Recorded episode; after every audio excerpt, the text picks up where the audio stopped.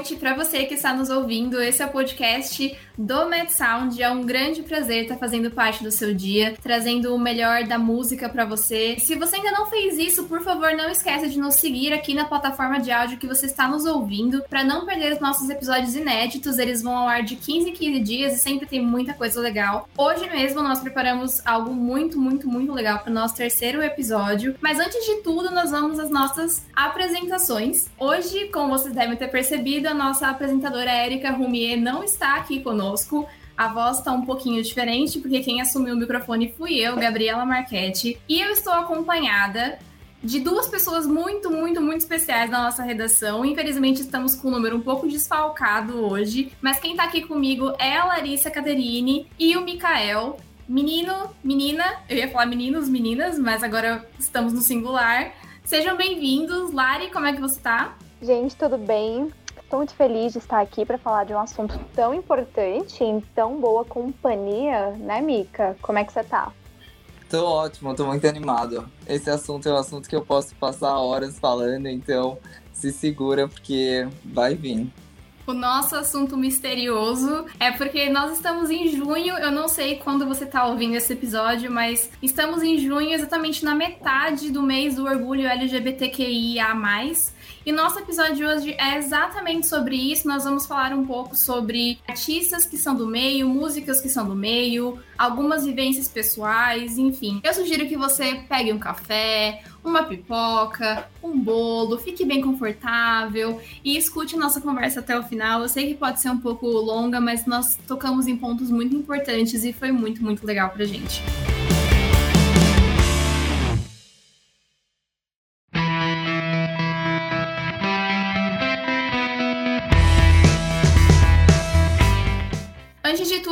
Muito mandar um beijo para nossa apresentadora Érica, que não está apresentando o programa com a gente hoje, não só para ela, mas para toda a redação que não conseguiu participar desse episódio. Eu sei que todo mundo queria muito estar aqui no dia de hoje. A Pétala, que vai fazer uma participação especialzinha um pouco mais para frente.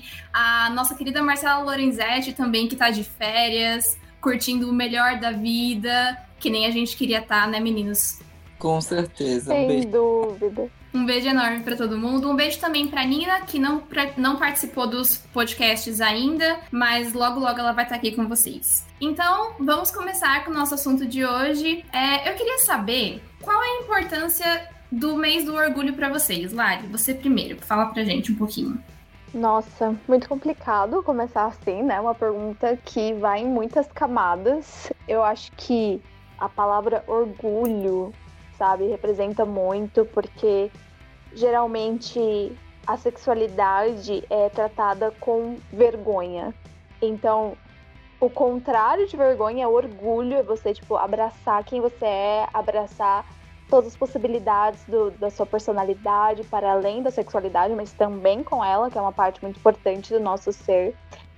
E a música sempre ter esse lugar muito importante de me trazer é, uma conversa diferente da padrão, né? De que todo mundo é hétero, da princesa, que felizes para sempre. É, foi através da música que eu comecei a questionar, né? Se a vida era exatamente assim, se só existia uma fórmula. E também comecei a reparar que talvez eu não fosse tão diferente das pessoas, mas que talvez também eu não fosse o que esperavam que eu fosse. Então, acho que o mês do orgulho LGBT eu ainda preciso de uma oportunidade de vivê-lo, assim, de fato, porque nas outras paradas gays, que é a nossa grande celebração, ainda mais aqui em São Paulo, eu não me entendia ainda como parte da comunidade. Eu acho que esse é um problema também de ser uma pessoa bissexual, né? Um pouquinho visibilizados aqui ainda. Mas eu não me entendia parte, eu me entendi uma aliada ferrenha ali porque né, passa por um pouco do que a gente vai conversar, dessas, dessas dúvidas, dessas regras que colocam para a nossa existência mesmo fora da norma. Mas eu ainda estou esperando um mês assim para eu sair com uma linda bandeira bissexual na Avenida Paulista, feliz, orgulhosa, né, gente? Porque o orgulho é realmente o sentimento que nos leva adiante, que nos faz sentir completos. Você concorda, Mika? Nossa, eu acho que é até difícil vir depois desse, dessa fala. Mas é, eu, eu super concordo. Eu acho que eu passei muito tempo da minha descoberta. Eu acho que a gente, como LGBT, tá se descobrindo cada dia, sabe? Cada dia é uma nova descoberta. Porque foram anos que você tá tentando ser aquilo que você não é, né? São anos que você tá andando de um jeito diferente no corredor da escola, falando com uma voz mais grossa do que a sua, anos que você tá tentando realmente ser aquilo que você não é.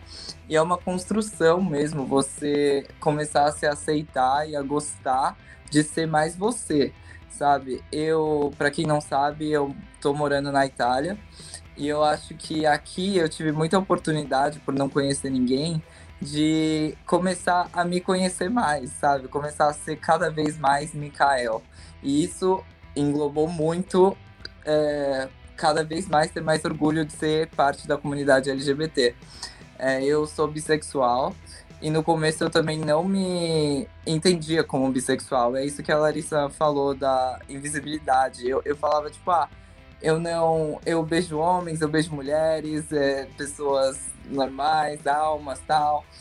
E aí até que chegou um ponto que eu falei, não, é muito importante que eu me me coloque como bissexual para eu conseguir visibilizar essa luta e eu conseguir fazer parte, porque é uma luta que ainda precisa avançar muito, sabe?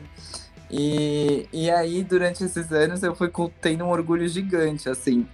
É, hoje em dia, eu acho que faz muito parte da minha identidade ser parte da comunidade LGBT e eu acho muito bacana o quanto isso fortalece a gente quando você se aceita, você tem orgulho. Então eu super concordo com o que a Lari disse. Eu acho isso muito legal e eu acho que é muito importante vocês terem frisado bastante a questão do orgulho, porque o nosso, além de ser o mês do orgulho, né, que nem como a Lari, né, falou na introdução dela. É, o nosso episódio de hoje é exatamente sobre isso. A gente está aqui para conversar sobre artistas que dão força a essa palavra orgulho, né? Artistas do, do meio LGBTQIA, que são grandes representantes, que são grandes vozes, que são pessoas que realmente é, fazem disso parte da identidade delas enquanto artistas, é, como o Mika falou, que ele descobriu isso como uma parte da sua identidade mesmo, né, Mika? Eu acho que é muito importante a gente olhar para alguns artistas que também usam isso na arte deles e no que eles fazem e, e continuam incentivando outras pessoas e inspirando outras pessoas. E nisso eu trago a minha próxima pergunta para vocês, que é se vocês tiveram alguns artistas, né, que ajudaram vocês na, no processo de de descoberta da sexualidade, ou então se não ajudaram, mas, por exemplo, quando vocês estavam descobrindo, vocês eram loucos por algum artista em específico, dentro do meio LGBTQIA. Como é que foi isso para vocês, Lari?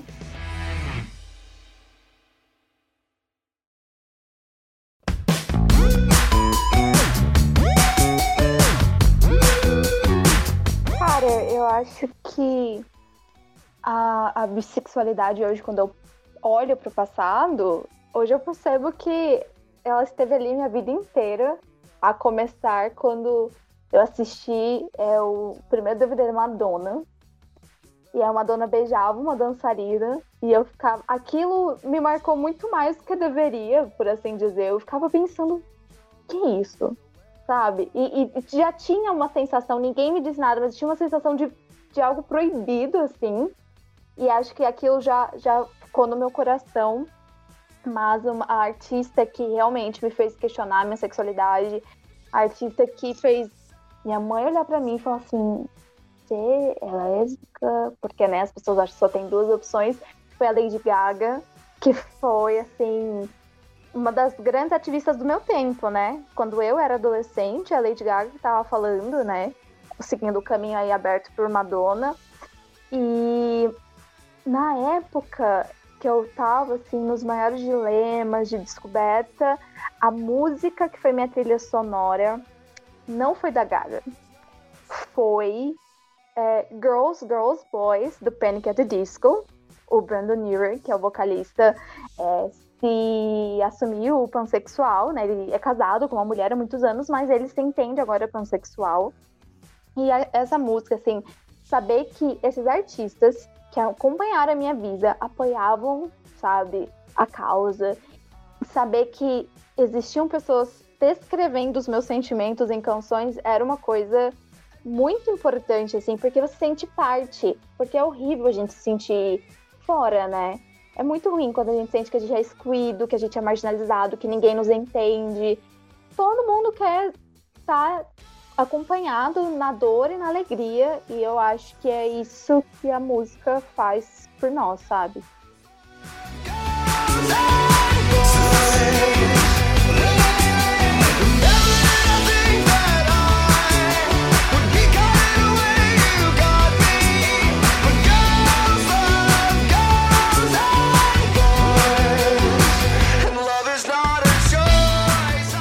Sim, claro. E eu acho engraçado você ter mencionado o Panic, porque eu acho que o Panic ele foi um grande awakening para muitas pessoas, né? Não só, não só o Panic, mas a cena emo.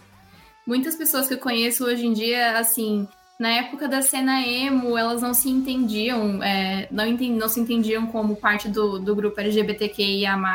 Obviamente porque, assim, é, a nossa geração era um pouco nova quando essa cena surgiu, né? Que falou Boy, Panic! at the Disco e tudo mais. Mas grande parte agora assim, consegue traçar isso desde o começo, sabe? Falar, tipo, cara, quando eu vi o Pete Wentz usando um lápis de olho, alguma coisa mudou pra mim ali, né?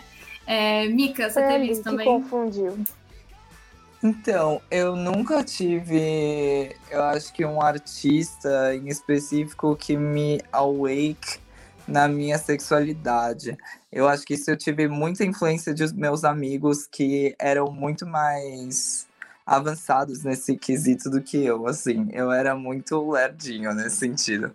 Mas pensando nas músicas que marcaram a minha trilha sonora de descobrimento, eu vejo que muitas delas têm uma temática de liberdade, de tacar o foda-se, assim, tipo. É, eu penso na uma das minhas músicas preferidas até hoje é What the Hell, da Avril Lavigne, que é uma música muito tipo, mano, eu era bonzinho, agora foda-se. É, uma artista que eu gostava muito na época era a Kesha, que também tinha toda essa vibe de tipo, não, não tô ligando pra nada. Eu lembro do vídeo, videoclipe da Miley Cyrus, de Can Be Tamed, que ela era uma ave. E aí ela se soltava. E eu acho Total. que esse sentimento era um sentimento que eu tinha muito.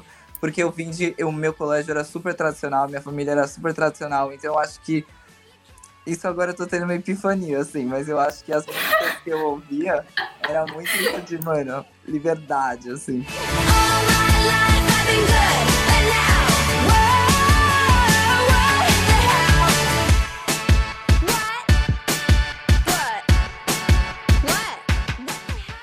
E é muito incrível. A gente tava conversando um pouco antes de começar a gravar, e acho que o, o Mika mencionou um pouco disso de passar por essa fase, né, Mika? De pensar, tipo assim, não, tudo bem, eu posso ouvir Lady Gaga e, e, e ser hétero, sabe? Eu posso ouvir Miley Cyrus e ser hétero. Nossa, sim, eu acho que, aliás, um dos é, das coisas mais difíceis para mim de me assumir era porque eu batia muito na tecla de que, meu, você pode por exemplo, eu sou muito fã de High School Musical. E eu falava, meu, você pode ser um mega fã de High School Musical e você ser hétero. Você pode ouvir Lady Gaga e você ser hétero. Você pode estar tá gritando no show da Avril e ser hétero. E aí eu me descobri não hétero. E aí eu fiquei tipo, putz, eu sou aquilo que. A hipocrisia, sabe? tipo, eu sou o estereótipo. Então isso foi meio. Foi um processo mesmo até a gente se aceitar. Não sei se a Lari passou por isso também. Nossa, total eu tinha muito isso de você não precisa ser LGBT para você defender os LGBTs. E eu era muito interessada, é, muito engajada, eu arranjava briga na escola, eu era bem assim, sabe? Mas eu acho que era quase uma esperança. Era tipo assim, eu não preciso ser LGBT para me compadecer com os LGBT, sabe? Era quase uma esperança de. Eu não sou LGBT, eu sou normal, por assim dizer, né? Porque existe essa essa coisa, infelizmente, de, de a gente achar que, é, que, é, que foge da regra não é normal. Mas aí, por muito tempo, eu usei isso como escudo para mim. Eu não tava mentindo para ninguém, porque todo mundo sempre me perguntou, desde que eu era muito nova, sobre a minha sexualidade. E eu mentia muito melhor para mim do que para os outros, sabe?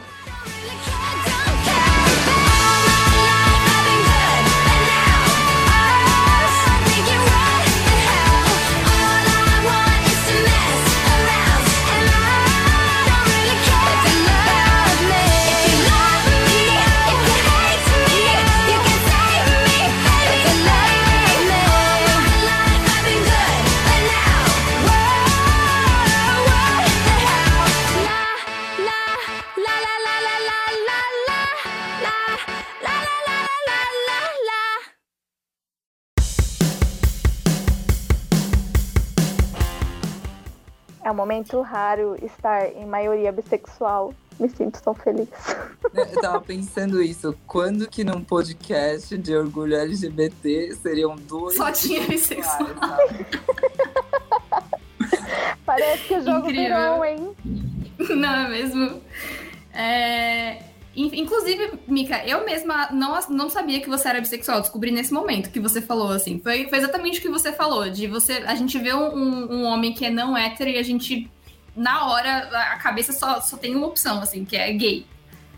É, Sim. não, isso até é uma coisa. Eu não sei se isso vale pro podcast ou não, mas é uma claro. coisa que eu tava falando com um amigo meu gay, meu melhor amigo, Rodrigo. Aliás, um beijo. E ele falou, né, que ele vive numa bolha que ele não precisa mais se assumir, assim. Ele não se assume, ele não fala da sexualidade dele como se fosse um problema. E ele fala, nossa, às vezes eu até esqueço que eu sou gay, sabe? Tipo, até esqueço que isso é uma coisa. E eu falei, nossa, para mim é exatamente o contrário. Porque mesmo que eu viva numa bolha, eu sinto que eu tenho que reafirmar minha bissexualidade o tempo todo. Porque senão as pessoas assumem que você é gay. E não que eu tenha, obviamente, nenhum problema em assumirem que eu sou gay, mas eu não sou. Então, no caso, por exemplo, todo mundo na Farm Music é super de boa, eu amo o ambiente. Aliás, muita gente é LGBT, mas era uma coisa que eu ficava, tipo, putz, eu, eles têm, eu tenho certeza que eles acham que eu sou gay. E aí tudo bem, sabe? Então uhum. é realmente essa invisibilidade. It doesn't matter if you love him or capital H I M M M M M. Just put your paws up, cause you were born this way, baby. Eu acho muito importante isso que o Mika falou, e é importante a gente lembrar também que isso acontece muito no meio da música e uma artista que eu sempre vejo falando da invisibilização da, da bissexualidade é a Rose. Ela bate muito na tecla de que não é porque ela namora um cara que ela é hétero, não é porque ela namora uma mulher que ela é lésbica, é, nela né, ela, ela se entende como bissexual. É, não só ela, mas também uma que até para mim foi uma surpresa é a Lady Gaga, porque até meia hora atrás eu não tinha certeza de como que a Gaga se se classificava, né? Como que ela se entendia. E, e aí a, a, as meninas me contaram que ela é bissexual. E eu nunca tinha visto nada na mídia, né, dela falando sobre isso. Então rola um apagamento até mesmo quando a pessoa se assume, né? E quando ela, e quando ela, né, assim, fala pro mundo e abre pro mundo e fala, não, realmente, eu sou bissexual. Não, realmente, é. As pessoas acham que a sexualidade é, precisa ser provada o tempo todo, mas ninguém sente que deixou de ser hétero quando tá três anos sem pegar ninguém. Então fica aí a reflexão. É, a Lady Gaga esse ano faz 10 anos do lançamento de Born This Way, seu terceiro álbum de estúdio, que foi o grande hino da nossa geração, por assim dizer. A LGBT inspirou grandes é, nomes da música brasileira hoje, Glória Groove, Lia Clark, Urias, várias pessoas que abertamente falam que esse CD, essa militância da Gaga mudou a vida delas e realmente mudou a vida de tantas pessoas e ainda não conseguiu mudar a própria, porque na parada gay de Nova York de 2019, ela fez um discurso falando que muita gente acha que ela não é parte da comunidade. E ela fala bem assim, mesmo que eu goste de ficar com garotas às vezes. E é isso, sabe? Não existe um, um, critério, não existe uma listinha, e eu demorei muito para perceber isso. Não existe uma listinha que você precisa preencher antes de se entender LGBT. Você só é, sabe?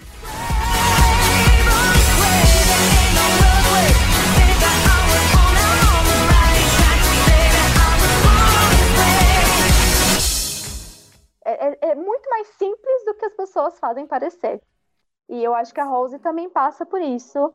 É, outra cantora que a gente também gosta, né, Mika? Tovlow passa por essa questão, porque são pessoas que têm relacionamentos públicos com é, homens, e aí são lidas como hétero.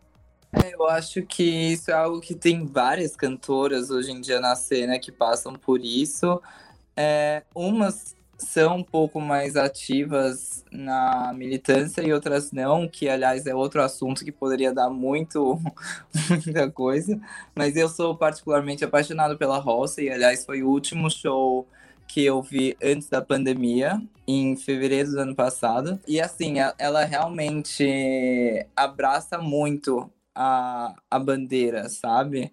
Ela no penúltimo EP dela, ela lançou Strangers com a Lauren, que foi um, uma música que ela realmente se assumiu, né? Assim, a, não poderia estar mais aberto do que aquilo. Aliás, ela escolheu a Lauren porque é, ela queria uma cantora da comunidade para fazer o feat com ela. E, mas eu não acho que seria necessário, sabe? Tipo, ela fez aquilo e foi ótimo, e eu amo a música, mas se ela não tivesse feito, ela não seria menos LGBT, ela não estaria menos envolvida. Então, é, eu acho que isso é um ponto bem importante.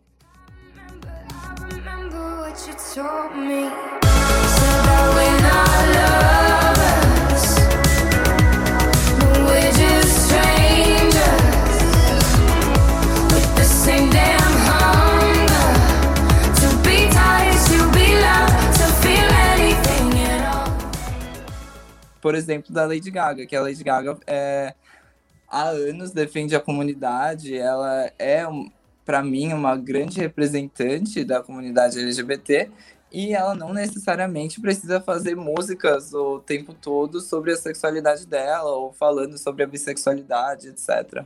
E mesmo assim ela fez, né? Porque, como a Pétala bem nos lembrou, é, não nesse momento, mas quando a gente estava conversando hoje mais cedo, dentro do Born This Way existe uma música chamada Americano, em que a Gaga fala sobre o casamento é, de, de, mesmo sexo, né? E da vontade de, de casar com uma mulher e não ser permitido, não ainda não ser uma coisa legal é, naquela época, enfim.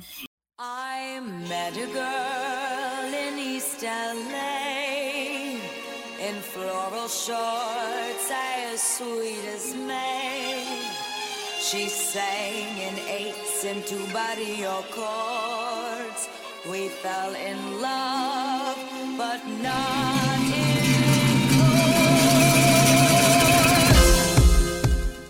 É, é, é, eu acho que o, o Mika tocou num ponto muito importante, que é a necessidade de você provar que é bissexual, que acontece muito em vários lugares, especialmente quando você é artista, né? Eu acho que as pessoas, elas cobram algo um, certo posicionamento dentro das suas músicas. É, a House fala muito disso, ela usa muito o Twitter para falar disso, mas esse disco que você citou, é, Mika, que tem Strangers, é o Hopeless Fountain Kingdom. Foi o primeiro disco, que, é o segundo disco dela, né? Mas foi o primeiro que ela, que ela usou pronomes femininos, então tem, tem três músicas no disco, se eu não me engano, que mencionam pronomes femininos, que são Heaven in Hiding, que é uma música ótima, Strangers e Bad at Love, que Bad at Love é o grande hino bissexual, porque ela fala dos relacionamentos dela tanto com homens quanto com mulheres. E aí no terceiro álbum dela, ela já veio e trouxe Alanis Interlude, por exemplo, que é sobre é, quando ela era mais, mais jovem, trouxe a, a Alanis Morissette, claro, por isso o nome é Alanis Interlude, para cantar junto com ela pra, sobre essa descoberta da sexualidade dela quando ela era mais nova e, e tudo mais. Agora, outros artistas que, que fazem um ótimo trabalho e que tiveram coragem de se assumir logo no início da carreira, o que eu acho muito corajoso, porque a, a Halsey, ela sempre foi muito aberta, mas ela veio do Tumblr, então a comunidade dela já era outra. A Gaga também já chegou conquistando muito espaço dentro da comunidade LGBTQIA+, então ela já teve mais espaço para falar sobre isso. Mas, por exemplo, um artista que eu admiro muito e que era muito novo na indústria e de idade quando ele entrou e se assumiu foi o Lil Nas X. Eu acho que ele faz um, um ótimo trabalho e a cada dia ele tá inserindo mais a sexualidade dele dentro da arte dele. Não que ele precisasse fazer isso, como a gente estava falando, mas é, é, eu acho incrível o trabalho que ele tem feito. Agora com Call Me By Name, que foi um estouro hit do ano, assim, se a gente, se a gente pode falar disso já até agora.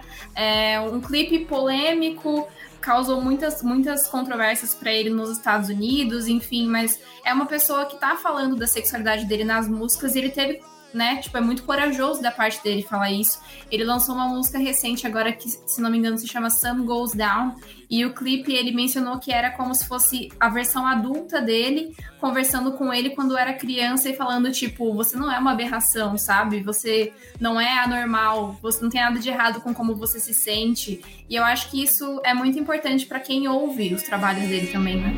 Cocaine and drinking with your friends. You live in the dark, boy, I cannot pretend. Faced, only here to sin. If you've in your garden, you know that you can. Call me when you want, call me when you need. Call me in the morning, I'll be on the way. Call me when you want, call me when you need. Call me out by your name, I'll be on the way. Meu, eu acho que foi muito legal você ter mencionado ele, porque um ponto que eu acho muito importante destacar sobre ele, que eu acho que as pessoas esquecem, é que ele é muito novo ainda, sabe? E às vezes as pessoas pedem uma, uma maturidade, um posicionamento, que ele, ele ainda é tipo um adolescente, assim. Ele é mais novo do que eu, sabe? Eu já me sinto super, como eu disse, me descobrindo todo dia. Então é eu acho que ele tem muita coragem de fazer o tipo de arte que ele faz nos Estados Unidos, principalmente porque ele veio de um gênero que não é um gênero é, conhecido por abraçar a comunidade LGBT total. Então, assim, foi muito corajoso da parte dele. E aí, agora que eu acho que a comunidade realmente abraçou, ele se assumiu com tudo, com força, assim, né? É eu sinto que ele tá, tá aproveitando a onda para realmente fazer a arte que ele quer fazer, sabe?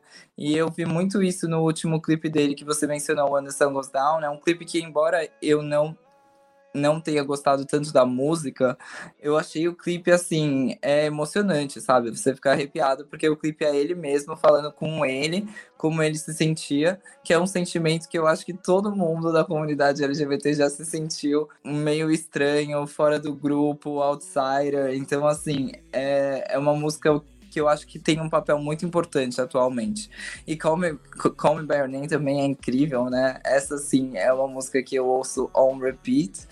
E eu acho que muito legal do clipe, que vale mencionar, é porque quando a gente fala é, de pessoas gays, principalmente, você tem muito um culto é, ao falocentrismo, sabe? Você tem um culto ao pênis, assim. E esse é um clipe que ele não dá o culto ao pênis, ele dá o culto é, alguém passivo, entre aspas, né? Ele dá o culto é, à bunda. e eu acho isso muito interessante, assim. É, tem, tem várias, várias, várias reviews do clipe falando de todas as referências que ele pegou e ele foi muito inteligente fazendo. O que, que você acha, Lari? Completamente, assim, eu acho que ele vem quebrar uma série de tabus, porque apesar do, do homem gay ser o mais representado na mídia, onde está o homem gay negro, onde está o homem gay afeminado. Então, há ainda a necessidade de quebrar uma série de preconceitos e de colocar né, essas histórias em, em ênfase, ainda mais um, um, artista que tem um alcance que o Lil Nas X já conquistou na carreira dele. Eu acho que o trabalho dele é muito revolucionário justamente por isso, porque ele traz uma narrativa que nem sempre tem espaço. Eu acho que quando a gente pensa em um, um homem gay é, na mídia, geralmente são homens brancos, padrão. Então é necessário ter também esse, esse recorte de, de raça, porque é muito essencial que a gente vá além, né? Porque senão a comunidade LGBT pode cair numa, numa bolha em si mesma e esquecer que essas letras existem para além da sua própria sexualidade, para além da sua própria vivência, assim. Eu acho muito importante isso que a Lari falou. Eu até ia mencionar a questão racial mesmo, porque realmente não tem como a gente separar é, uma coisa da outra, porque sim, o, o, o Monteiro, que é o nome de batismo dele, né? Ele é muito novo, que nem o Mika mencionou, mas a gente também teve, é, tem um outro exemplo dentro do mainstream de, de rapaz novo que desde, desde o começo é, se assumiu gay, que é o Troy Sivan, só que já é uma coisa completamente diferente, porque o, o Troy também se assumiu muito novo, acho que ele tinha uns 17 anos quando ele lançou o primeiro álbum dele, E ele é uma pessoa branca, né? Então é diferente. Ele já tem. O, o jeito que ele se porta também é diferente do, do jeito que o Lil Nas X se porta. E eu sinto que o Lil Nas ele recebe muito mais backlash por isso. Acho que é muito mais difícil para ele, enquanto homem negro, conseguir ser aceito dentro do, do, do meio, sabe? Até mesmo eu falo isso porque Old Town Road, quando ele lançou, explodiu. Foi assim, a, a música do ano. Foi o primeiro single do cara e já levou ele pro topo de todas as paradas. Mas, e assim, todo mundo tava muito ok com o fato dele ser gay até o momento em que a sexualidade dele começou a a ser transferida para a arte dele, que foi o que aconteceu com Come By Name. Eu vi muitos tweets de pessoas falando assim: "Ah, eu gostava de você, não tenho nenhum problema com você ser gay, só que você não precisa colocar isso nos seus clipes, você não precisa colocar isso na sua música" sabe? Esse tipo de comentário que, enfim, ele não merece ouvir. Um comentário que qualquer rapper hétero merece ouvir, porque eles não, não fazem uma divulgação da própria sexualidade, mas eles aproveitam a chance para ser misóginos, né, e objetificar mulheres. Então, vamos rever aí, haters, quem vocês estão atacando. Eu acho que é legal também pensar que todo mundo sempre cobra um artista para ser mais real e falar das próprias experiências nas músicas, é algo que a gente sempre aprecia. Agora, quando toca no ponto do homem preto, gay, contar das experiências dele, aí já não, já não pode, sabe?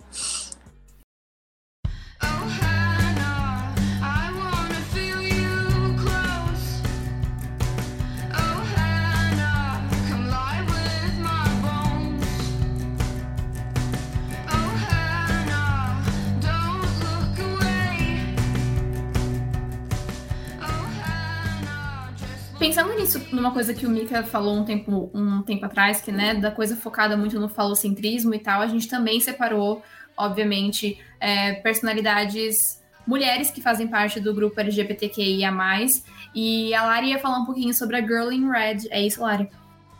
É isso mesmo, a Girl in Red, que tem só 22 aninhos também, é muito jovem, e já lançou seu primeiro álbum da carreira agora em abril, chamado If I Could Make It All Go Quiet. Ela já tem uma boa carreira, né?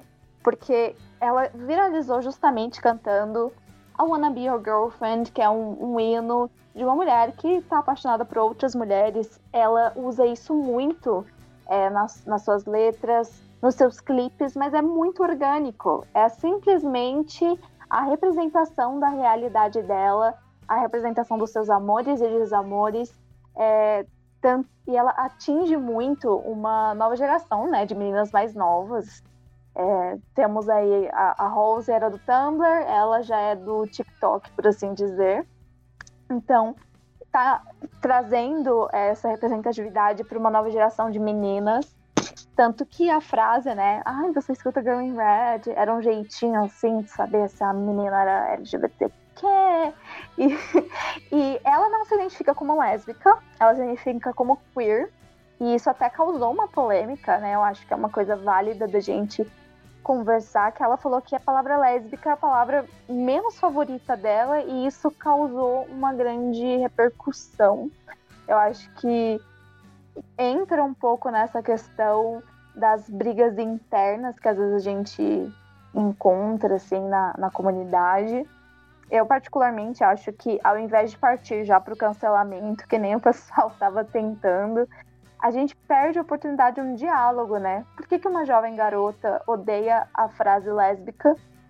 Né? Porque que pode ser pior no sistema, né? Machista e LGBTQ-fóbico do que ser lésbica, que é você romper com todos os sistemas de poder. Então acho que a gente pode entender um pouco por que, que essa palavra às vezes parece um pouco radical, um pouco muito na nossa cara, mas também de entender é, como essas novas gerações estão se identificando agora que nós temos um, um, leque muito mais amplo de sexualidade do que muitos anos atrás, né?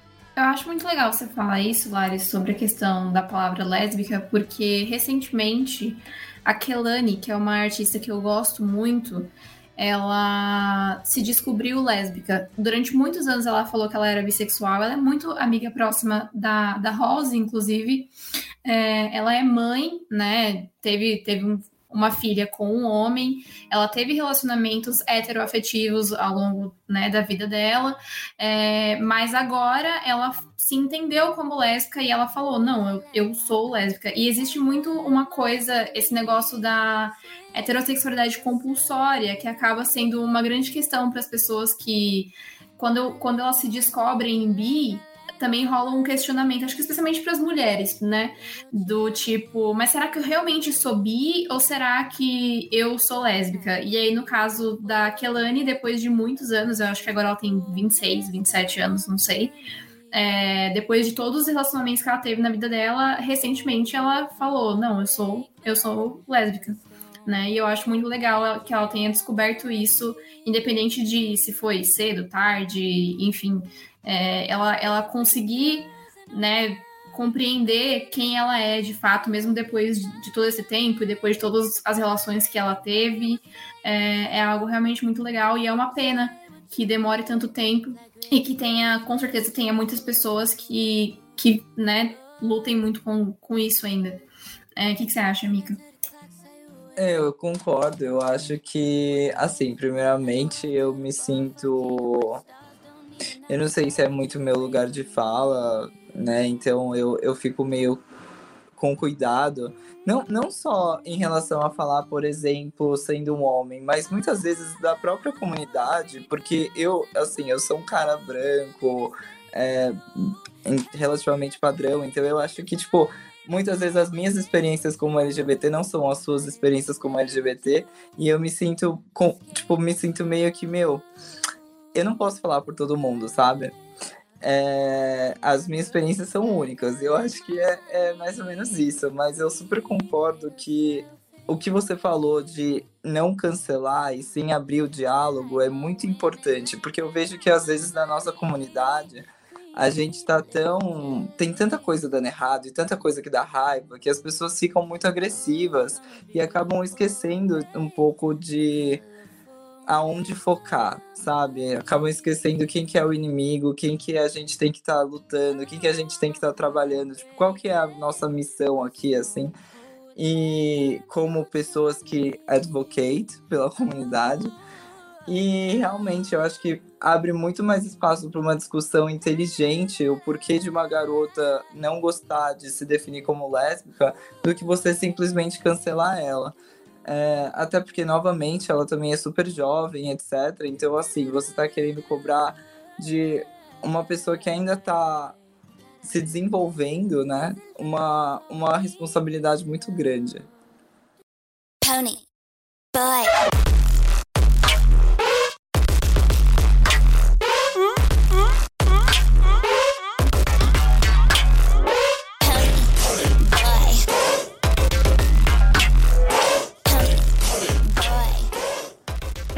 E óbvio, é, a gente não pode esquecer também, de forma alguma, da representatividade trans. Quem vai falar um pouco mais sobre isso pra gente é a Pétala, que não tá aqui com a gente gravando, conversando, trocando ideia. Eu sei que ela adoraria estar, mas ela foi uma querida, gravou um áudio pra gente falando um pouquinho sobre a Sophie. É, ela vai introduzir essa artista incrível, que infelizmente nos deixou muito cedo, é, de forma trágica, mas a Pétala vai falar um pouquinho sobre ela agora e aí vamos ouvir. Oi, pessoal, tudo bem? Quem fala é a Pétala. Gostaria muito de estar com os meus amigos na gravação do episódio de hoje, pelo tema, né? É, como uma mulher bissexual assumida há, há um tempo já, a questão da representatividade na música, na arte em geral, mas especificamente na música, sempre foi algo muito importante para mim, que sempre me deu muita esperança e inspiração, é, tanto no âmbito profissional como jornalista, mas principalmente como individual, né? É, e hoje eu vou falar de duas das minhas Maiores inspirações, é, a primeira é a Sophie. A Sophie foi uma DJ, produtora, sound designer, cantora também, é, incrível, que revolucionou o pop é, com o pop futurístico dela, o hyperpop, o PC Music. É, ela produziu coisas da Madonna, da Rihanna, Charlie XCX, Kim Petras. É, ela ia fazer um Fiat com a Gaga, que ninguém sabe o que aconteceu com essa música. É, e ela infelizmente deixou a gente esse ano, mas ela deixou uma marca insana na música pop, que mudou para sempre a música pop. É, mas principalmente ela foi uma representante da comunidade trans que foi incomparável. Acho que nenhuma outra artista trans tinha atingido é, marcas e lugares, espaços como a Sophie fez. Então ela era e ainda é uma grande inspiração para todas nós. Eu ainda como uma mulher cis me inspiro muito nela é, e eu sinto muita falta dela. E eu indico que todo mundo ouça tudo que ela produziu, o disco dela.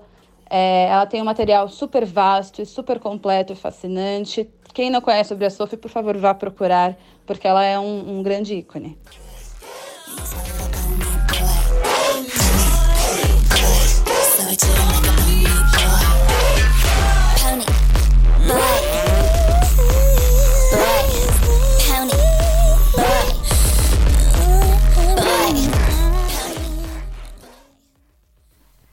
É, eu só queria lembrar que a Sophie, ela foi a primeira pessoa trans a ser indicada ao Grammy. Ela foi indicada em 2019 e ela concorreu na categoria de melhor álbum de dance e eletrônica com o álbum Oil of Every Person Sides.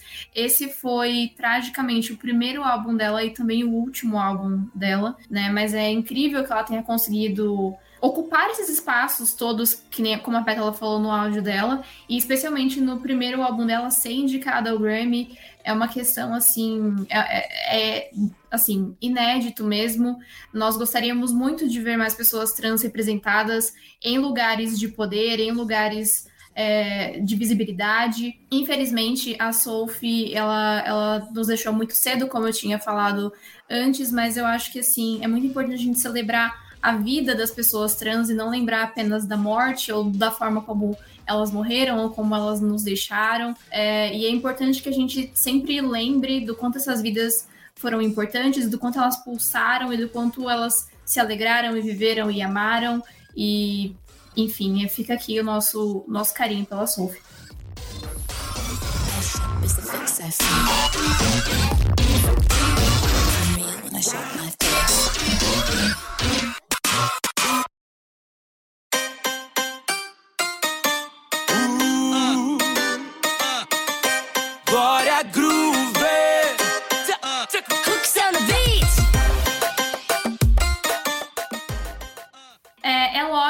Gente não pode deixar de lembrar também da nossa representatividade BR. A gente falou de vários nomes internacionais aqui, muitos nomes da música estadunidense, mas, obviamente, nós temos artistas muito importantes aqui no nosso Brasil. É, nós temos, claro, a Ludmilla, que é um, um ícone bissexual, assim, tá casada com uma mulher. É, temos Johnny Hooker, Pablo Vittar, tem Matheus Carrilho, tem Davi Sabá, tem Lia Clark, Glória Groove, tem João, tem Jay Jalu, tem MC Tá, muita coisa. Muita coisa. E Ana tem... Carolina, gente. Ana Carolina, lógico.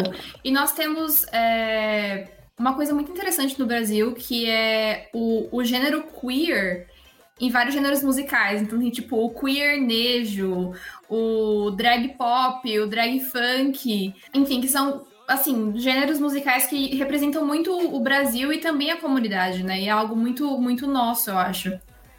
Sim, eu concordo. Tanto que você, se eu quero pesquisar o melhor de cada gênero, eu procuro a versão queer, entendeu? Que aí eu sei que é sucesso. Mas eu acho que isso tem muito a ver também com a nossa história e nosso contexto, porque eu acho que tem tantos gêneros musicais que contam muito de experiências heterossexuais, de um ponto de vista heterossexual, que foi necessário criar um, um subgênero, vamos dizer assim. Tipo, não, não, deixa eu contar a minha história. e aí você pega o gênero e adapta a nossa, nossa visão, nosso contexto. É, eu acho que tem vários dos artistas que a gente citou fazem isso muito bem, assim. Por exemplo, a gente tem o Matheus Carrilho, né, que é natural, natural de Goiás. Ele é formado em publicidade, porque, enfim, na carreira acadêmica era mais que tinha a ver com ser artista, ser cantor, mas ele, em 2010, fundou a banda War, que, aliás, eu era muito, muito fã na época que a banda existia com o Davi Sabá e logo depois com uma amiga de infância do Davi, que é a Mel. E a banda fez um enorme sucesso, né? Tipo, com aquele tecnobrega. É, eles também tiveram o apoio do Diplo, o Diplo que pro, produziu o EP deles. Diplo também apareceu produzindo, ajudando a carreira da Pablo. Então, muito importante para a cena LGBT no Brasil. É, e agora, que desde que a banda Wall acabou em 2017, se eu não me engano, ele tá ainda descobrindo seu gênero. Agora ele tá prestes a lançar um novo álbum e recentemente lançou uma nova música chamada Pancada com a MC Drica, que eu achei muito, muito boa. É uma música que eu recomendo para todo mundo se você quiser só dançar e jogar tudo pro alto que é um, um dos gêneros que eu mais gosto. Solta o rabetão, solta com pressão, do jeito que dança nós vira até sapatão. Então solta, solta o rabetão, solta com pressão, do jeito que dança cê me deixa tesão. Acompanha a versão. Oh. Pancada, pancada, pancada, pancada, oh. Oh. Pancada, pancada, pancada, pancada, ó. De novo, eu vou introduzir a Pétala aqui com mais um áudio que ela mandou pra gente, falando sobre dois grandes nomes da, da comunidade trans, que são a Linda Quebrada, obviamente a gente não podia deixar de mencionar, e a Jupe do Bairro, que acabou de lançar o single dela. É, a Pétala vai falar sobre isso no áudio dela também. Vamos ouvir ela agora.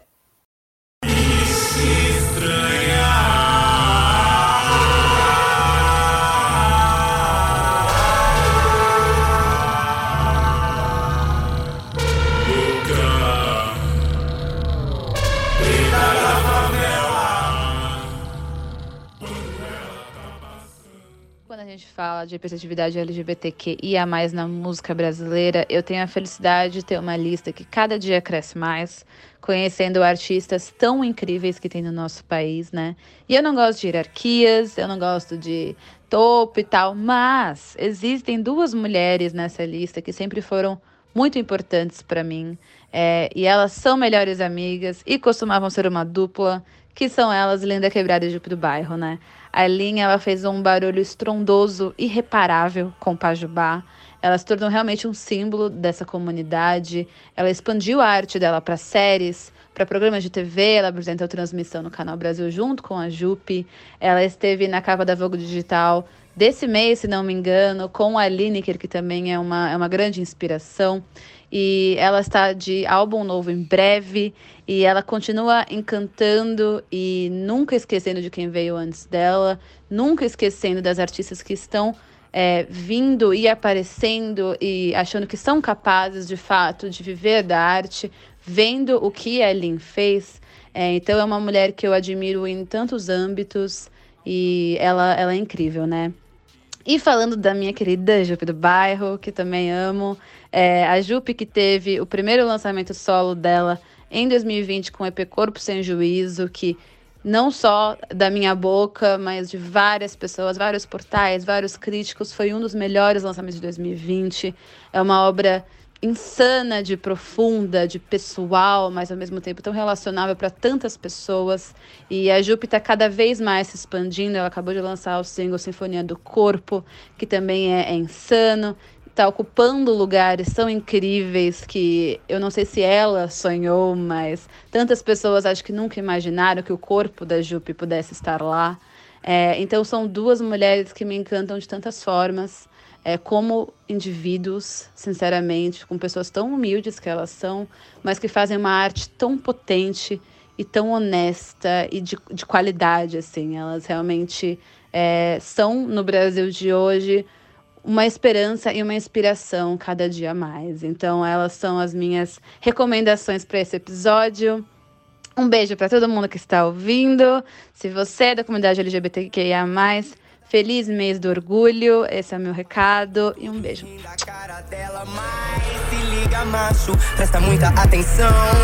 Senta e observa a tua destruição. Que eu sou uma bicha louca, preta, favelada. Que quando eu vou passar, que ninguém mais vai dar risada. Se tu for esperto, pode logo perceber que eu já não tô pra brincadeira. Eu vou botar é pra fuder. Que bicha estranha, ensandecida. Arrombada, pervertida. Elas tomba, fecha a causa, elas é muita lacração.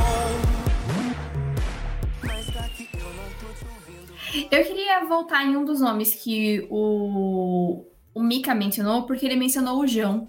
E o João, ele acho que ele, ele é um, uma das grandes promessas do cenário da música brasileira nesse momento, do pop brasileiro, especialmente, né? É, ele explodiu com o primeiro álbum dele, que foi Lobos, depois ele lançou o Anti-Herói, que é um álbum incrível, é, literalmente, assim, um dos meus favoritos. Agora ele tá com dois singles ótimos também, que são Coringa e Amor Pirata. E muito sempre se especulou sobre, sobre a sexualidade do João, né? Porque as pessoas falavam que é, se ele beijasse alguém no, no clipe era Pink Money, mas se ele não beijasse, então é porque ele estava escondendo a sexualidade dele, enfim. E é, em uma entrevista que ele deu, ele falou que ele não se rotula mas que fica óbvio para as pessoas saberem que ele é uma pessoa aberta, né? Isso, isso tá na arte dele, isso tá na música dele, isso tá nos vídeos dele. E, enfim, mesmo ele não, não se rotulando, não encontrando um nicho é, para ele, eu acho muito importante esse trabalho que ele faz, sabe? De se entender, entender a identidade dele e não ter medo ou vergonha, ou enfim, de colocar isso na arte dele, porque afinal de contas a arte é parte de quem ele é, né? Eu super concordo. Aliás, eu acompanho o João desde a época que ele gravava covers de músicas tipo da Selena Gomez, assim, no YouTube. E quando ele lançou o primeiro álbum dele, eu fiquei muito animado e realmente superou todas as minhas expectativas, assim. Hoje em dia as pessoas chamam ele um pouco de rei da sofrência, porque ele tem umas sofrências muito boas, mas para mim, sinceramente, as músicas mais animadas, tipo Me Beija com Raiva, A Rua, Lindo Demais, são músicas que ele realmente tá tá super animado, super contente. Dá para você ver que ele nasceu para fazer aquilo. E eu, eu sou muito fã do trabalho dele, assim. Não só também do trabalho como música, mas os vídeos que ele faz são muito bem trabalhados. Ele, como artista, é muito completo, assim. É, e é algo que ele tá saindo um pouco do Brasil, né? Em Portugal, ou mesmo aqui na Itália, ele já tá fazendo um sucesso bacana. É, em Portugal, ele tá nas listas de top 50 das rádios, então é bem legal ver que ele tá saindo um pouco da bolha LGBT brasileira e expandindo pro mundo, sabe? Mexer no nosso jogo, nosso amor é coringa, eu quero na beira do mar.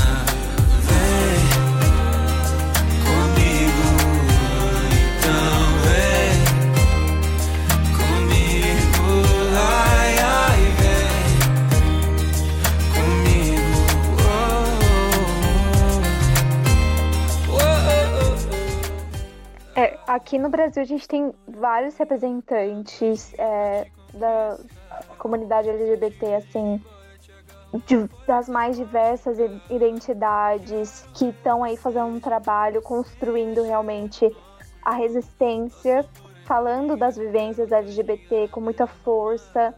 E cada vez mais eu sinto que essas pessoas estão conseguindo chegar no mainstream, assim, chegar nos veículos especializados, chegar na televisão que é um, uma coisa muito importante também, porque a gente precisa ver esses nomes, né? Precisa chegar para cada vez mais pessoas, ver esses nomes, esses trabalhos.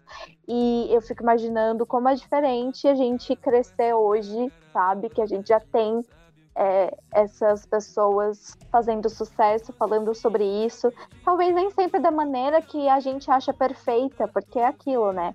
É, a gente, cada um tem a sua expectativa com o que seria uma militância, mas é, viver é político, fazer o seu trabalho é político, nem sempre a gente vai passar a mensagem da forma mais calculada para vencer esse sistema é, LGBTQ-fóbico, mas deve ser muito interessante a gente viver agora, né, o período de, de descoberta. Eu fico imaginando como deve ser interessante ser adolescente agora. Apesar de eu achar que ser adolescente é sempre ruim, mas ser um adolescente LGBT agora deve ser muito diferente.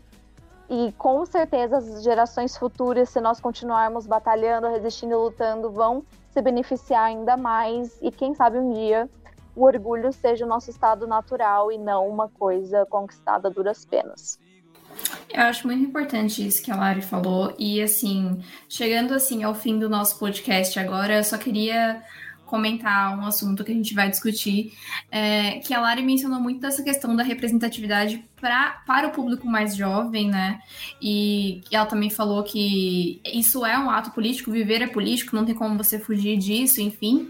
Mas eu queria mencionar a importância de ter é, não só representatividade em todas as áreas, mas também você olhar para um artista que talvez não seja da comunidade LGBTQIA+, mas você sabe que aquele artista, ele te apoia, ele te aceita e ele cria um, um lugar seguro para você. É, eu tô falando isso porque é, eu lembro quando a One Direction surgiu, que foi lá em 2010, 2011, eu sei que é um assunto meio, meio antigo falar de One Direction, mas falar de alguns dos membros individuais agora ainda é muito atual. Mas o que eu, que, o que eu quero falar, na verdade, é que quando a One Direction surgiu, eles eram uma boy band, obviamente, e boy bands tem muito essa questão de você precisar manter uma imagem heterossexual, porque afinal o seu público é majoritariamente feminino, então é, brinca muito com o imaginário do público feminino, sabe? De tipo você assumir que o público feminino ele quer, é, as meninas elas querem casar com esses caras, então não pode existir a possibilidade desses caras gostarem de homens. Todo mundo que fez parte de boy band já, já sofreu com isso, enfim. Mas o que, aconte, o que aconteceu muito legal na, na One Direction foi que com o passar passar dos anos, apesar deles não falarem sobre sexualidade at all, e apesar de existir um tabu, porque algumas, algumas fãs acreditavam que dois deles namoravam, e eles tentaram sempre, né, esse assunto foi meio que sendo evitado ao longo dos anos. É, o Harry Styles, que era da One Direction, ele criou um, um, uma coisa muito legal dentro dos shows da One Direction, que foi um espaço seguro para os fãs LGBT que ia mais. Então ele sempre é, levantava uma bandeira, ele sempre dava um jeito de falar nas entrevistas que era normal você gostar de, de quem fosse que você gostasse, que amor era amor, que aquele espaço nos shows da One Direction era um lugar livre para aquelas pessoas. Então, ele fez aquele lugar as pessoas se sentirem confortáveis, né? Porque mesmo que eles não falassem sobre a sexualidade deles, foi, foi um, um apoio que eu acho que a, a comunidade que era fã de One Direction, que fazia parte, é, sentiu, né, de falar, tipo, não, o show desses caras é um lugar seguro para mim, eles apoiam quem eu sou, eles estão aqui comigo. Por que, que eu tô puxando a questão do Harry? Porque hoje em dia o Harry não está mais na One Direction, né? Claro. E ele ainda é um, um, uma figura muito forte, um ícone muito forte dentro do fandom, dentro da, da comunidade LGBTQIA+, só que o Harry não fala sobre a sexualidade dele. E isso não seria um problema se ele não usasse. É, assim, não que eu esteja falando que é um problema, mas esse é meu ponto de vista pessoal, no caso. Ele, ele tá sempre falando de forma ambígua sobre, sabe? Tipo assim, é a pessoa que ele faz uma música falando que ele gosta de meninos e meninas, só que ele não lança essa música em estúdio porque ele não quer que esse seja o foco. É, ou então ele nunca fala sobre a sexualidade dele, evita falar, fala que as roupas que ele usa, que são gender bending, é só porque ele acha legal, não é porque é, tem a ver com sexualidade. Realmente, as roupas que você usa não são, de fato, é, ligadas à, à, sexualidade, é uma questão de gênero, é completamente diferente. É, mas ele é essa pessoa que, assim, por exemplo, o que eu, eu, eu vejo no Harry, eu fico pensando um pouco, é que para photoshoots, ele, por exemplo, foi o primeiro homem que saiu na capa da Vogue. E nesse photoshoot ele estava usando um vestido, ele usava roupas femininas, gender bending. Só que quando ele aparece nos lugares, ele nunca tá usando uma saia ou um vestido, sabe? Ele tá, ele tá usando roupas assim, podem ser consideradas gender fluid, só que ainda tem um, corte mais é, masculino, enfim. Então, são, são grandes questionamentos dessa pessoa que ele não quer falar sobre a sexualidade dele de jeito nenhum, mas ele ainda cria esse lugar seguro, né, para os fãs dele estarem ali. Tastes like strawberries on a summer evening And it sounds just like a song. I want more berries and that summer feeling. It's so wonderful and warm. É, eu acho que é muito complicado quando você fala de uma pessoa, uma figura pública, se posicionar sobre algo quando diz respeito a ela mesma. Porque do mesmo jeito que no nível individual eu abomino, eu acho uma coisa absurda tirar alguém do armário à força, no sentido você querer fazer com que a pessoa é, fale sobre a sexualidade dela, você querer forçar isso sobre ela, quando eu acho que é um processo muito mais individual da pessoa mesmo, é, no coletivo a gente entende a importância disso para os fãs e para as pessoas que estão acompanhando a carreira dele. Então, assim, é, embora eu entenda a preocupação das pessoas e a importância de que seria bacana se ele falasse mais abertamente a respeito, eu acho que a gente tem que lembrar que ele ainda é uma pessoa, ele ainda é um indivíduo que muitas vezes pode estar tá se descobrindo, pode estar tá tentando entender o que está acontecendo, ou simplesmente pode estar tá, não tá afim de falar. E a gente tem que respeitar também, né? Eu acho, eu acho um assunto muito delicado esse, assim. Eu não tenho muito uma opinião 100% formada a respeito do que eu acho dele, embora eu aprecie muito a arte dele como um todo, as músicas, acho ele extremamente talentoso. O que, que você acha, Lari? Eu acho que o nosso podcast está chegando no full circle, assim, porque dá para fazer uma divisão entre o pessoal e o profissional, porque é claro que com maiores poderes vem maiores responsabilidades. Eu citei essa frase errado, mas vocês entenderam. Mas eu também me vejo muito assim: é, se eu fosse uma pessoa pública ao longo do meu período de descoberta, eu ia ter dado vários foras, eu ia ter negado, eu ia ter é, sido problemática do ponto de vista da militância em vários momentos. Então, tem essa questão de humanizar as pessoas, e eu acho que ela pode coexistir com a questão de uma cobrança é, por questões do, do alcance, né, da plataforma que essas que esses artistas têm. Eu acho que dá para coexistir essas duas opiniões de que tudo bem cada um ter o seu processo e tudo bem ser uma pessoa que quer é, ser privada sobre a sua vida privada. Mas é muito importante que a gente se aproprie dos rótulos e que nós usemos as palavras, porque se a gente não fala a palavra, ela, a coisa não existe. Então, se a gente não fala eu sou bissexual, eu sou isso, eu sou aquilo, isso não existe.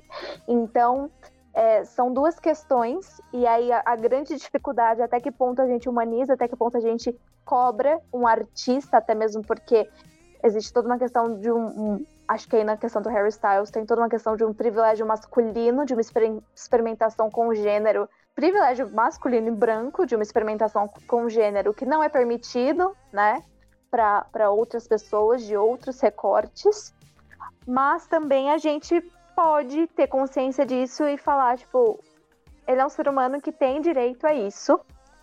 Talvez não seja de bom tom, é, considerando o alcance que ele tem e como seria empoderador ter Harry Styles falando eu sou X, Y, Z, mas ao mesmo tempo é, é, esse grande dilema também, igual da cultura do cancelamento e de separar a arte do artista, até que ponto a gente vai? Eu acho que o caminho mais equilibrado é a gente buscar viver e enaltecer pessoas que estão fazendo aquilo que a gente acredita que é o certo. Eu, por exemplo, acredito na importância do, dos rótulos, eu acredito na importância política de se declarar o que você é. é mas isso também não vai causar que eu odeie hairstyles, o que eu odeie outras pessoas, por entender nesse nível humano que cada um tem a sua própria trajetória. Mas, é, sei lá, talvez seja hipócrita ou, ou talvez seja só confuso mesmo, porque a gente tem que lidar com, com muitas coisas ao mesmo tempo. Fico imaginando quão difícil é ser uma, uma pessoa pública, porque você tem que estar com a terapia em dia e ainda representar um monte de gente que te coloca naquele lugar. Então, o meu posicionamento é: eu vivo o que eu acredito, então eu acredito que eu tenho que usar o meu rótulo, eu tenho que falar, então eu vou abraçar isso politicamente. É claro que eu vou me sentir muito mais representada, entusiasmada com artistas que fazem o mesmo, mas eu não tenho nenhum propósito, nenhuma intenção de cancelar ou perseguir quem não faz. Talvez só não me emocione tanto, não me toque tanto, mas sem no hard feelings, sabe? Sem problemas. Eu concordo com pontos que vocês dois apontaram. Eu concordo com o Mika que Obviamente, a sexualidade é uma questão muito pessoal e você tem que humanizar o artista e cada um tem seu tempo para falar sobre isso. Se não quiser falar, tudo bem. Eu também concordo com a Lari com a importância dos rótulos e eu acho que, só para encerrar o assunto Harry Styles, a questão do Harry. É, seria muito importante por quê? Porque a mídia trata ele como uma pessoa LGBTQIA, entende? Então, às vezes, ele ocupa espaços é, onde uma pessoa assumidamente LGBTQIA+, poderia estar. E poderia estar usando, sabe, uma pessoa que, que realmente é vocal sobre isso e fala sobre isso e faz disso parte da não só da arte dela, mas da vida dela, mas da luta dela. E isso é uma falha da mídia, sim, só que eu também acho que às vezes pode ser uma falha do artista de não recusar o espaço, sabe? E falar, tipo, bom, eu não quero ser inserido nisso. Ou então de não falar, tipo, cara, estão me colocando muitas vezes em, sei lá, listas de pessoas LGBTQIA, só que eu nunca me assumi sobre isso, então eu não me sinto confortável, entende? E acaba acontecendo esse fenômeno tipo assim, você pega uma pessoa para ser a porta-voz daquela comunidade e ela aparece em todos os lugares, só que se a pessoa não não, não se assumiu publicamente como parte da comunidade, não levantou essa bandeira, não, não faz disso como parte de uma luta diária dela, ela deveria estar ali, sabe? É, não é mais fácil é. você pegar uma pessoa que realmente faz disso uma luta do dia a dia. Eu, assim, eu não questiono que o Harry tenha o modo dele de lutar pelos direitos LGBTQIA+. É, de novo, como eu falei, desde que ele é muito jovem, ele se preocupa em é, formar uma comunidade segura para os fãs dele que são parte da comunidade, formar um espaço seguro para essas pessoas, acolher, é, tentar fazer com que as pessoas sejam conscientes sobre isso, enfim. Mas ele está, eu, na minha visão, às vezes ele está ocupando lugares que outras pessoas deveriam estar ocupando, sabe? O que foi a questão da capa da Vogue. Ele foi o primeiro homem a ser colocado na capa da Vogue, por quê? Porque a Vogue considerou ele como um dos pioneiros na moda gender bending. E assim, dentro da moda gender bending, a gente tem o Jaden Smith, que é um artista negro e que tem a própria linha de roupas dele, que são com, com marcas de, de gênero fluido, sabe? E, de novo, essa questão do Harry, ele tava na capa por isso, mas na rua você não vê o Harry Styles usando uma saia. Você não uhum. vê ele usando um vestido. Ele não vai numa premiação usando um vestido ou uma roupa que é, tipo, nossa, gender defying, sabe? É mais uma questão de. Enfim, não, não é um problema se isso não fosse colocado na mídia como mais do que realmente é sabe? Ele estar na capa da Vogue, o primeiro homem a estar na capa da Vogue. Poxa, quantas pessoas já não podiam ter estado? O próprio Lil Nas X, cara, o cara é um ícone da uhum. moda, assim. É, enfim, tem o Jaden, tem, tem uma lista de outras pessoas que poderiam ter estado lá. É, ao invés dele, que são pessoas que realmente se preocupam em ser gender bending, sabe? E, e no Sim. caso do Harry, é tipo assim: eu vou fazer esse photoshoot aqui e eu vou causar um pouco desse away aqui, só que no meu dia a dia isso não é parte de como eu me expresso. Até mesmo numa entrevista ele falou, ele falou isso, que para ele é só uma questão de, ah, eu acho isso divertido, então eu vou fazer. Só que é um pouco mais que diversão, sabe? Verdade. Não sabia desses detalhes. Isso invalida toda a minha fala anterior. É, em contrapartida, Estou repensando meus argumentos e, embora eu acho que... Podemos cortar os últimos cinco minutos de podcast. Não, mas eu achei muito bom o seu posicionamento, Gabi. Eu acho muito que como legal. você acompanha bastante a vida deles, é...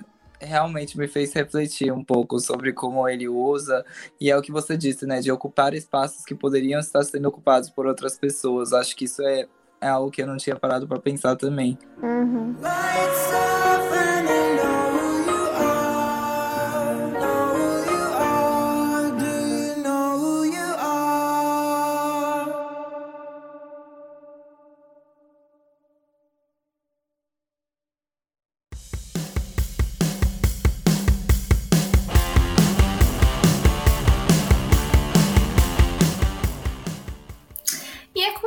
Que a gente encerra o nosso podcast de hoje. Essa fica essa reflexão, né? Talvez a gente retome esse assunto em podcasts futuros, porque afinal de contas é um assunto que eu acho que abre um leque enorme.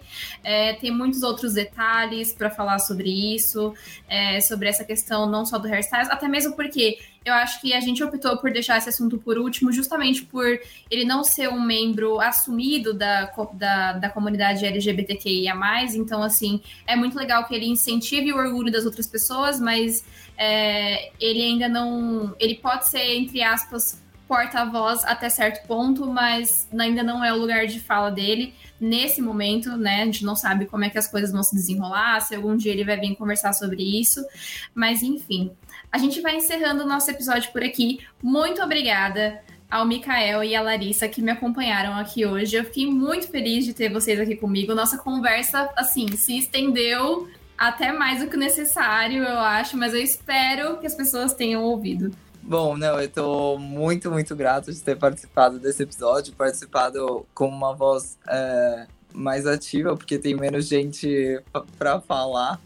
É, e esse é um assunto que eu adoro conversar. E eu queria agradecer vocês por terem ouvido. Se tem alguém que faz parte da comunidade, eu espero que vocês tenham se identificado e que vocês tenham é, muito orgulho de ser quem vocês são. Acho que esse mês é muito para isso. E um abraço de toda a redação do Bad Sound. Muito bom, gente, fazer esse episódio. A pequena eu estaria muito orgulhosa da, da grande eu aqui falando sobre esse assunto, com uma audiência tão legal, na companhia de pessoas tão incríveis. E é isso, orgulhem-se de quem vocês estão e abracem cada pedacinho porque vale a pena. É isso, gente. Foi uma honra para mim estar participando desse episódio com vocês, estar conversando sobre isso, ouvindo as vivências de vocês, é, as opiniões de vocês. Foi uma honra também expressar algumas opiniões minhas é, e poder debater sobre isso. É, muito obrigada por terem me recebido aqui. Muito obrigada a você que está ouvindo. Obrigada por terem me acompanhado na minha estreia como apresentadora aqui do Med Sound. Não sei se voltarei, mas eu sei que a Érica vai voltar. A Marcela também vai voltar eventualmente. Um dia vocês vão conhecer a Alina, eu tenho fé, eu acredito. E a Pétala também espero que esteja com a gente no próximo episódio. Não se esqueçam, o próximo sai daqui a 15 dias se você está ouvindo isso no dia de lançamento. Fiquem sempre de olho na gente, sigam a gente nas plataformas de áudio da sua preferência. E é isso, nós vamos ficando por aqui. Um beijo da redação do Met Sound.